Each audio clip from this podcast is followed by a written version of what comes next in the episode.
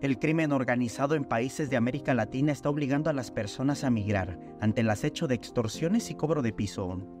Valeria Franco decidió dejar Ecuador. Su destino es Estados Unidos y en su estancia en Chiapas buscó suelo donde dormir.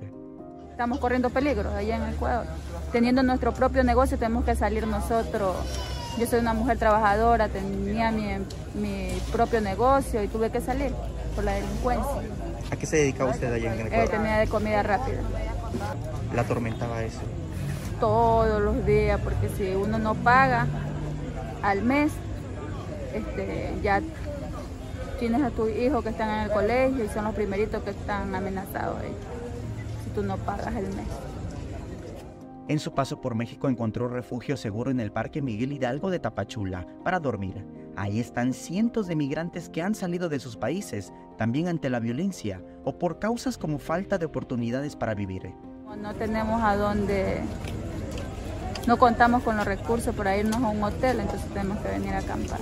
Entonces el dinerito que nos queda, nos queda para comer. Cuando decidió salirse de Ecuador, tenía 1.500 dólares. Al llegar a México, en su bolsillo ya no tenía nada. Hasta aquí llegado, hasta aquí me alcanzó, hasta aquí hasta Tapachula. Y de aquí ya me van a enviar. Valeria pidió que no se criminalice a las y los migrantes, que además de enfrentar el duelo por dejar su patria, deben viajar en condiciones no aptas, el acoso de autoridades migratorias, hambre y sed, y comentarios ofensivos por su condición.